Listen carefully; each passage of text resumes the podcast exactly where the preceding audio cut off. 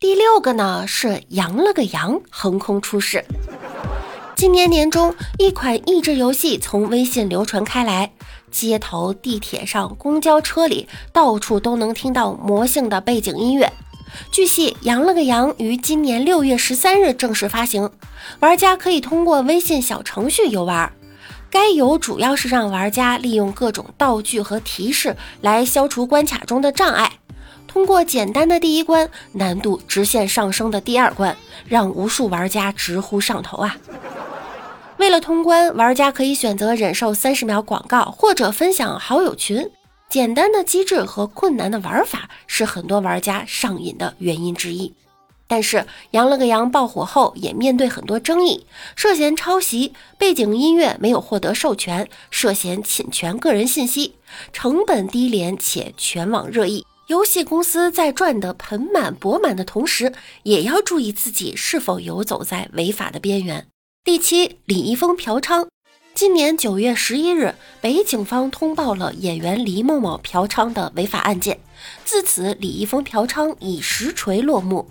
在此之前，九月二日，李易峰杭州活动突然取消，网传是因为其嫖娼被抓。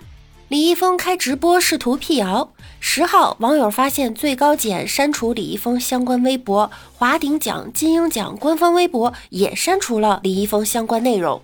而期间，李易峰及其工作室不断辟谣，甚至十号晚发长文回应。网友表示啊，第一次见这么嘴硬的，真的是求锤得锤呀！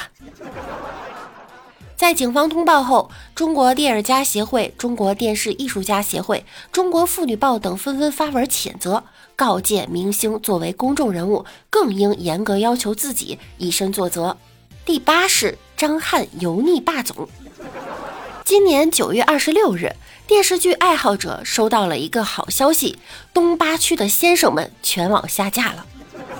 据悉，东八区的先生们是演员张翰呕心沥血四年制作，兼任演员和编剧，力求给观众呈现一部好剧，同时也实现了自己从演员到制作人的转变。但该剧自上映后呢，一直饱受差评，从剧情到台词，油腻、不尊重女性、性骚扰、三观不正等标签牢牢地贴在剧集上。同时，张翰在综艺节目中的表现也令人诟病，被网友评价从剧里到剧外都是油腻霸总，就连央视的电影频道都点评批评该剧表演油腻、剧情悬浮、黑红路线不可取呀。烂剧是下架了，但张翰却从此成为了油腻的代名词。第九，吴亦凡判决。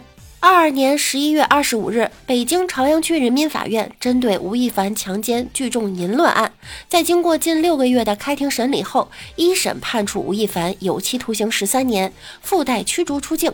这场历经一年多的明星犯法案件，终于在今年年底落下了帷幕。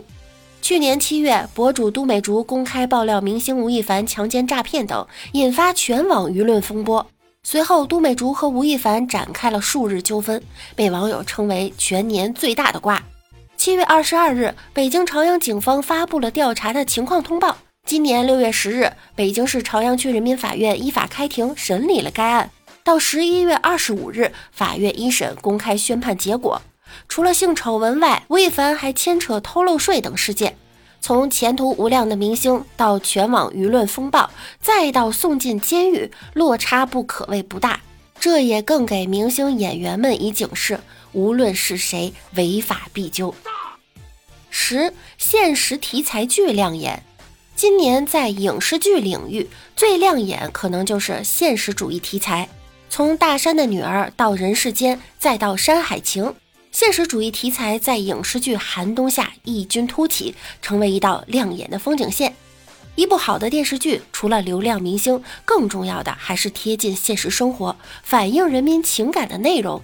盘点今年的现实题材作品，温暖的剧情关注新时代新话题，在新语境中讲新故事。